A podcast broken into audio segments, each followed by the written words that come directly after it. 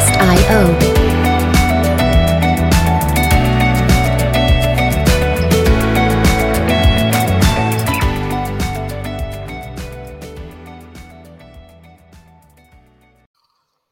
Hello，欢迎大家回到台北大克斯乐园的现场，我是 Jasper，大家过得好吗？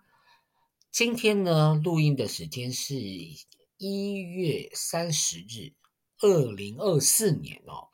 那今天这段时间呢，已经总统大选已经结束了。那现在新闻上面呢，正在争论所谓的立法院长应该是用来谁来担任。是国民党还是民进党呢？可是民进党呢，又刚好在立法院刚刚好输国民党一席，所以民进党也不见得一定会成为立法院院长哦。那国民党的话，听说会派出韩国瑜跟江启昌。那我觉得韩国瑜不是不好啦，他真的太会讲话了，很会煽动人心哦。那这一次会不会成为立法院长？我真的不晓得。那我对我对呃朱立伦还有韩国瑜其实有一些成见。呃，为什么这样子说呢？因为呢，朱对朱立伦的成见是因为可能大家都已经忘记了所谓的换柱事件。那换柱事件是什么意思呢？那个时候说谁要选总统的时候。那些大男人没有一个站出来，然后结果洪秀柱当选了国民党的总统候选人。结果呢，我觉得国民党内斗就是要把他换掉啊。所以那个有一个很有名的事件叫做换柱事件，故意用什么防防防砖条款，让他不可以。成为国民党的总统候选人，那把他搞把倒住的主使人是谁？我认为是朱立伦啊，所以我就觉得这个人很没有君子风度哈。那之所以我讨厌韩国瑜，是因为呃，不是因为他在做高雄市长的时候，而是他在做北荣总经理，北台北市。农产运销中心吗？好，是这个名字。那后来他那时候在做那个总经理的时候，其实他也呃，其实做过公务人员或者是对政治有点了解，你们会知道说，呃，今年的预算其实去年就已经编好了，去年的预算前年就要编好了，这样子你才知道说我今年有多少钱可以用啊。好，后来那时候他下台了之后换了吴英宁。哎，我是不是讲过很多次？但是我还是要讲，那个时候吴英宁呢是呃台北市的那个呃果菜市场的呃总经理，好，那就有人开始在骂他，说他是什么什么工读生啊，可是人家出身农家，哎，好，那后来那个时候他其实我觉得他有点动辄折旧，因为那个时候。哦，应该会有一些送礼的，就是一般的果菜市场公司，或者是都会有一些送礼的习惯。好，然后那个时候呢，呃，吴英宁就被市议会批评说送议员洋酒，那也很奇怪，这个洋酒的预算哪里来的？韩国瑜编的，那韩国瑜为什么不用？为什么他们检讨？这不是一件很奇怪的事情吗？那韩国瑜都没有责任，他就可以，因为他很会讲话，在议会呛王世坚之类的。那我就觉得吴音宁真的是很可怜。然后，那为什么他会会？我会觉得他很可怜哦。其实韩国瑜没有出现过市议，没有出现在市议会被询。但是其实吴音宁也不需要去市议会被询啊！大家有没有想到一个问题？他虽然说台北果菜公司，它有国家的呃台北市政府的资金挹注，但是它是一个公司，公司为什么要需要接受呃议员的质询呢？然后他每次去市议会都被修理。那这个修理的这件事情是谁允许的？是柯文哲。所以我没有办法认同韩国瑜，我也没有办法认认同柯文哲啦。吼，不过这次总统选举的结果，大家其实都有看到啦。不过我心里虽然觉得说，呃，民进党终于获得了这一次的胜利，可是我看到地委的席次，我吓一跳。国民党就硬生生的比民进党多一席。好，那这代表是说，民进党他没有呃立即性的过半，民进党没有立即性的过半，所以以后在呃在推广一些法案或者是人事案，可能会受到 受到国民党或者是民政民众党的一个抵制啦。好，那在这票数上面哦，我也显然的发现。当初他们蓝白合，国民党跟民众党蓝白合，可能他们就赢了。哦，我真的是大吃一惊，还好没有成功。这没有成功，为什么会没有成功？因为啊，柯文哲跟侯市长他们两个都不想做副手，诶这两个人都想要带头，诶，就像拿破仑不愿意在人家的副手的位置作战。好，这是来自于梗图啦，不是，我不知道他是不是真的这样子。好，所以呢，我我会觉得，一方面庆幸他们分裂，另外一方面也庆幸说，他们两个没有。结合在一起，打败我们的民进党。那其实，在 选举之前，我就呼吁大家，然后，呃，三张票总统不分区跟地方立委都选民进党。啊，很可惜啦，我在这里的板桥的那一区没有没有选上。好，是那个叶问。叶问叶元之获得了当选，那 其实我对叶文元之的印象其实是好的啦，在国民党的那一些政治人物当中，呃，我觉得我还蛮喜欢他的。不过我也喜欢林国春啦，他长得还蛮帅的。可是他这次没有选中，我也觉得嗯好，他继续做他的立，呃，他继续做他的议员，那。为我们新北市的治安多加努力一些吧。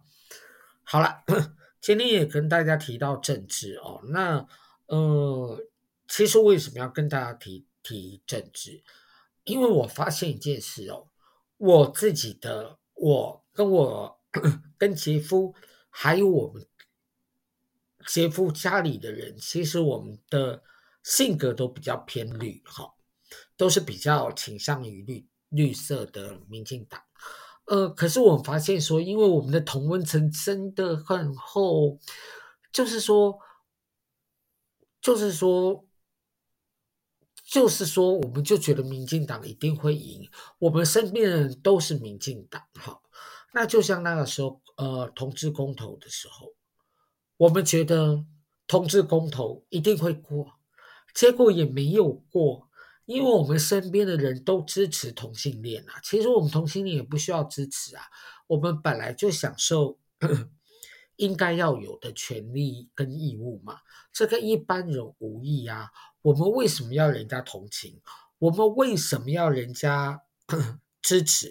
我们自己支持自己就好啦，对不对？我不需要你的认同，是不是这样子？如果大家同意我说的话，请在留言处跟我分享。今天介绍的电影呢，叫做《沙滩鼠辈》，那英文叫做《Beach Rats》。它是在二零一七年哦，它以“浪荡沙滩”为名啊，在台北金马国际影展的性别越界的单元中放映啊。《浪荡沙滩》呢，这样子的片名其实让我有一点遐想啦。会误会是一部同性恋者大家在海滩寻求肉体欢迎的一个电影哈。那与最熟悉的陌生人邂逅，呃，阐述肉体和寂寞的电影啦。呃，算是如此，但实际上也并不完全是如此。这部电影的男主角哈，他很寂寞，呃，他是年轻人，他对于自己的性欲隐藏，过着日夜不同样貌的一个生活。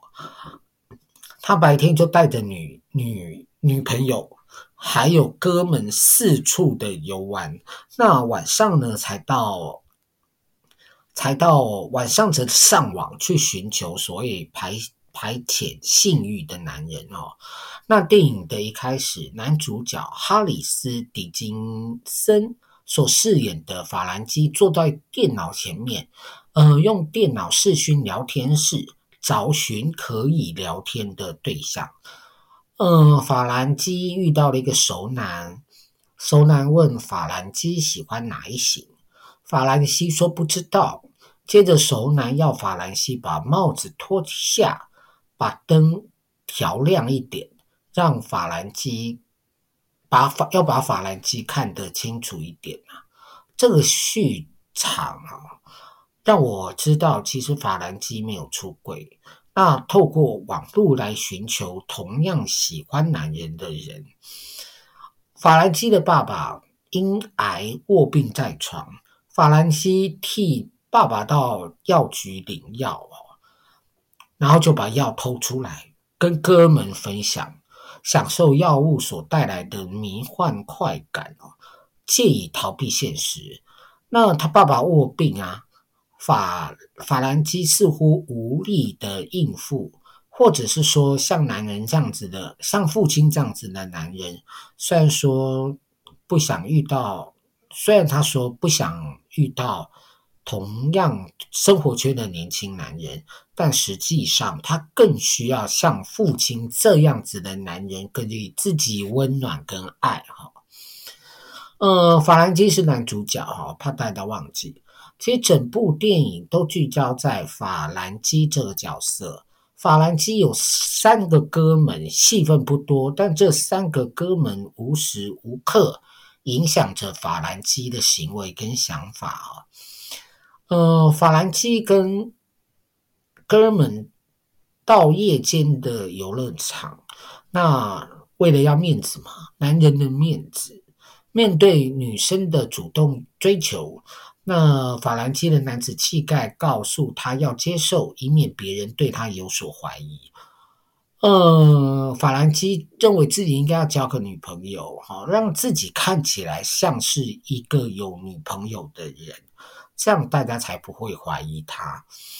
呃，有一场戏哦，法兰基跟女朋友还有哥们上到游艇，呃，他在游艇上面遇到了过去他上网找一夜情的对象，也在船上。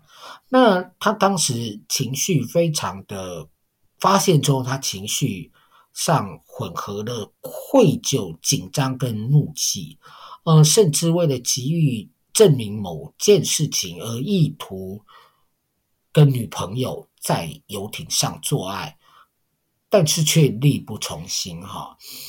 电影即将结束之前哈，法兰基的爸爸不敌病魔辞世。那法兰基跟哥们不再有免费的药物可以使用，就提出来要去网络上勾引有大麻的同性恋者。呃，在对方上钩之后，便使出手枪夺大麻。当法兰基提出这个点子的时候，有哥们开始怀疑法兰基是 gay。当然，也有人提出为什么要做这件事情，证明这些直男还是可能有良心的了哈。然后，呃，但是法兰基怕自己真正的心意向被哥们知道而急忙否认，想要获得大麻这样子的事情成为法兰基法兰基获得哥们认同的一个借口哈。呃，自以为聪明却弄巧成拙，整件事件演变成犯罪行为。有一个人值得一提哈，法兰基其中一个哥们在电影的中段，所有人到海边陆陆续续的把上衣跟内裤脱掉，跳进浪花玩水的时候，穿着内裤在岸上看着法兰基与另外三个男人若有所思。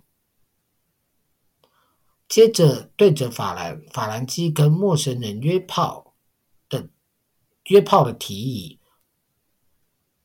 提出反对，最后抢夺那无辜的男同性恋者的大麻，而也而且他也率先跑掉。呃，这个男性角色应该是电影当中的一个关键啊，似乎有可以呃有一些更重要的发展，可惜这个。故事线抖了包袱，没有好好利用啊！我觉得近年来哦，那个同志电影、成长电影不少，如雨后春笋般年年出现了。不管是金穗奖，或者是呃那个叫什么东西，商业电影的放映，蛮同志电影真的是越来越多。但是我说成真的，我我觉得有新意的、出类拔萃的作品不多。呃，有部电影不，呃，这部电影不难看，呃，不会让人坐如针毡，也就是一部比较普通的作品。呃，我觉得电影的光影极美啦。那男主角哈、哦，饰演男主角的哈里斯·狄金森，我觉得他不错，好，算是这部电影当中的亮点啊。身材也不错，好，看一下海报就知道了哈。好，那我们今天的节目呢，就到此，第二部电影的结呃介绍就到此结束哈。那各位如果喜欢我们今天的节目的话，麻烦请你帮我按赞、订阅、加分享。那也可以赞助我们然后。啊，我们赞助，我们希望说。至少可以给我们请我们喝一杯咖啡，一百五十块。那如果说不想请我们喝星巴克也没有关系，Seven Eleven 五十块、七十块都可以。那如果说想要长长期赞助哈，呃，这赞助包括电影票、电影的资讯啊，我们都很愿意。那也谢谢大家今天的收听，拜拜。Hello，欢迎大家收听今天的台北大哥斯乐园，我是伟奇，大家过得好吗？今天呢，又到了我们好久没有遇到的单元了。今天的单元是普通观众的看戏与看电影笔记啦，哈。哎，说文解字一下，普通观众就是我，我不是自以为影评人，但是实际上我也不是。那我是不是演员？我也是演员哦。那身为一般演员来说，我觉得我看的电影还不少哦，所以呢，很喜欢来跟这里跟大家分享哈，我看电影的感想。那我们今天要介绍的第一部片呢，其实这部片我很喜欢，它叫《凡赛尔遇刺案》。那它是在美国犯罪故事里面的其中的一则哈。那这一部片呢，是跟同志有关，那我个人非常的喜欢，我愿意给他五颗星的高分呐。哈，那呃，凡赛斯遇刺案，美国犯罪故事。它是在二零一八年在美国出品的哈，英语发音是电视电影影集。那它的每一集的分钟长度是是十二分钟。它的男主角叫达伦·克里斯，这个男主角我们要大家特别记住他的名字，因为他演了这一套美国犯罪故事《凡赛斯传奇》呃传刺案哦。他得了几个奖哈，呃，其中包括有美国演员工会奖、艾美奖，那还有一个是金球奖啊。得奖的都是最佳嗯、电视影集的最佳男主角奖哦，很厉害，他的表现真的很好。呃，可是听说呢，达伦克里斯他不是 gay 啦，哦，那不是 gay 演 gay。也不是不行哦，但是他曾经有一次在一个记者会上面有提到，呃，他希望呢，他以后不要再争取不是 gay 的角色。他认为 gay 的角色应该要让更多的 gay 可以来做一个演出。呃，这是一个题外话哈。那我不知道大家记不记得，在二零二二零零一年哦，那大概我大学的时候呢，我发生了发生了一起很震惊社会的刑事案件。有一位年轻男同志 A 跟另外一位年轻男同男同志 B 发生了窒息性示爱，导致丧命。那 B 将 A 的行李装进了行李箱丢弃。呃，在三天之后，这尸体才被发现了，震惊社会。那那个时候我才在读大学嘛，那那那个时候还要上军训课啦，我也上了一年的军军训课。那军训授课教官就对着全身的男全班的男生说：“男同志就是会发生这样子的事情哦。”那前后文我已经不记得了啦。那他也不是我们系上的教官，然后之后我也没有再上过他的课。那十多年来啊，我有时候会后悔说，为什么我没有在课堂上反驳他？那我觉得不只是反驳，甚至是教育他，没有用了。哦，这只是徒增对立了。我对他，我想啊，他到现在为止，大概还不知道所有的同性恋者都会玩窒息性、窒息性性爱，那也不是呃。同性所有的同性恋都喜欢玩这个东西，那我觉得这种同性恋的那种根深蒂固的偏见哦，早就生根在他的脑海里，一时半刻我也没有想要扭转他的想法，我也不是他的老师啦，没有交学费给我，干嘛要教他哈？那凡赛斯遇刺案，美国恐怖故事呢？它是发生在。故事是改编，发生在一九九七年，举世闻名的一个枪击案。那之所以受到瞩目，是因为被枪杀的那个人是知名的服装设计师吉安妮·凡塞斯。呃，凡凡塞斯呢，在自己的家门口遇到枪击之前，嗯、呃，凶手啊，安德鲁·库纳南。他其实已经陆续杀了四个人了。至于他为什么要杀凡赛斯，呃，随着他受到警察的围捕过程当中举枪自尽，那也就不为人所知了啦。哈，那电影呃影影集的第一集的一开始啊，镜头是很流动的。他拍摄了凡赛斯卧房的天花板，然后转向躺在床上的凡赛斯，接着他起身。呃，接下来的镜头对准海边的库纳南，他失魂落魄的坐在沙滩上，从包包拿出一本书，名字叫做《时尚》，创办人康德士奇的生平与年代哦。呃，英文我试着念一下：The man who was woke the life and the times of Colonel Nest。他拿出了一把枪，在摸摸自己大腿上的伤口啊。接着他走进海水当中，海水刺痛了他的伤口，在。广阔的天和无边的海，痛苦的嘶牙咧嘴，大叫大叫着。我有一点分不清楚，是他身体的痛还是他心里的痛，可能一样痛哈。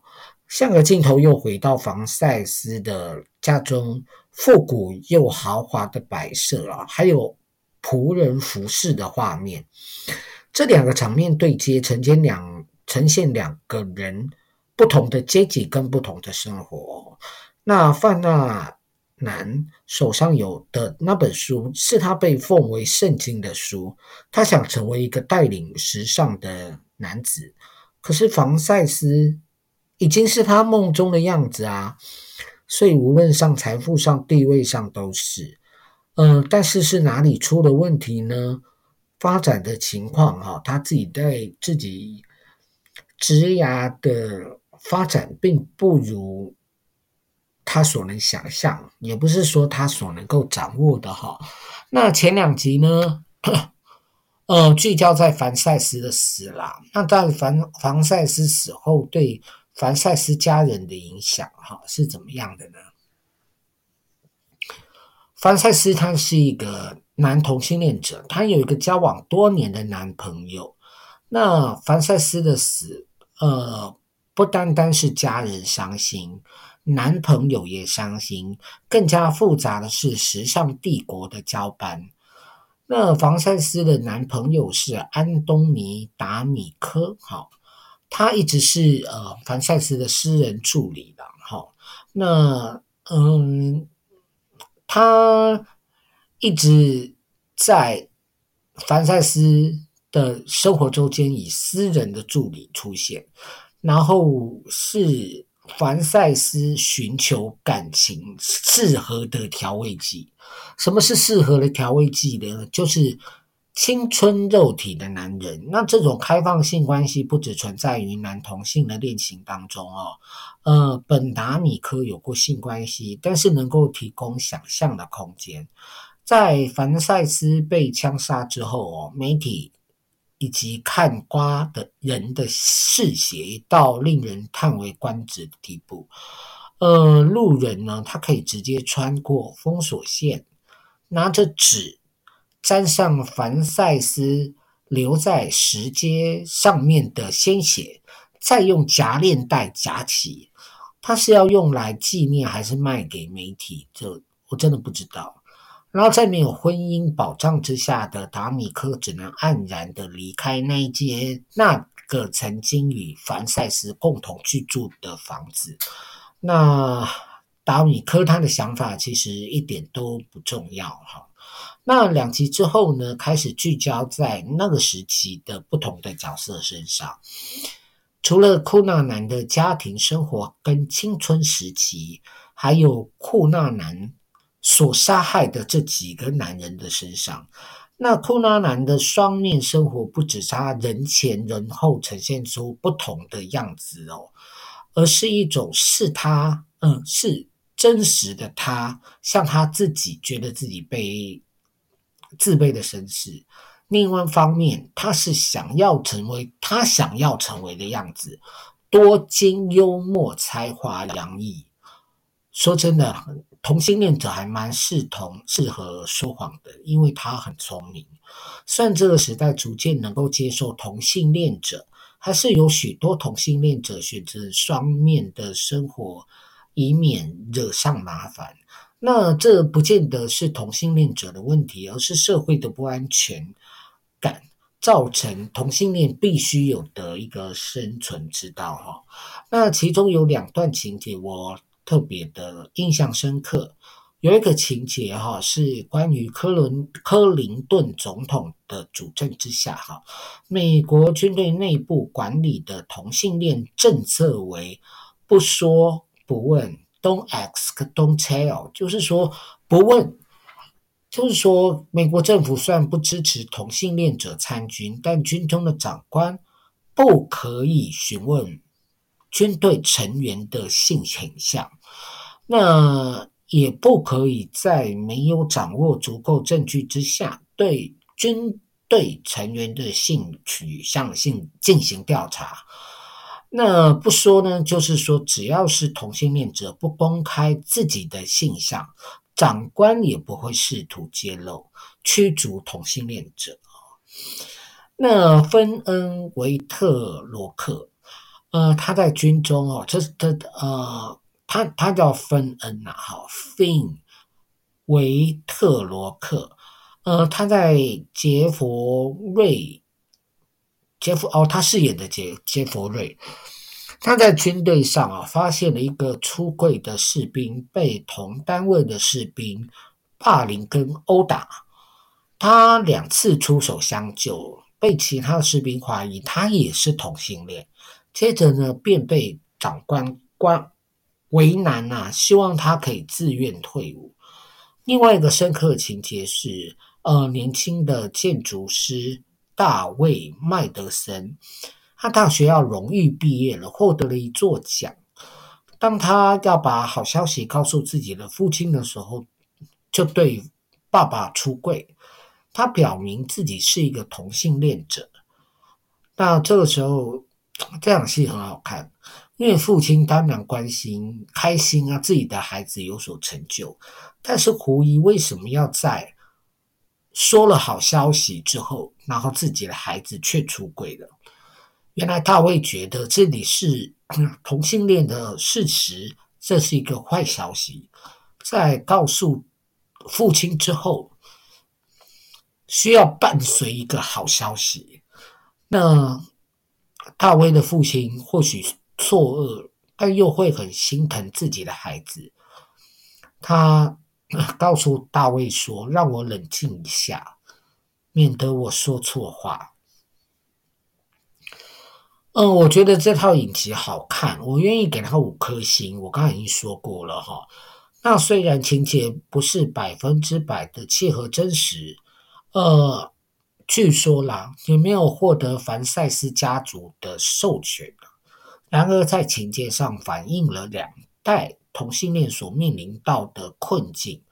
不单单上述的这两个角色，还有超过一个以上。呃，需要隐藏自己同性恋身份的老牌政治人物的角色，呃，也都很令人同情。嗯、我觉得这套戏不带批判，也没有装可怜，但它气氛的营造也非常的成功。选角上，除了演员跟真实人物人物的外形有高度符合之外，也呈现了非常平均且高水准的演技。很值得一看。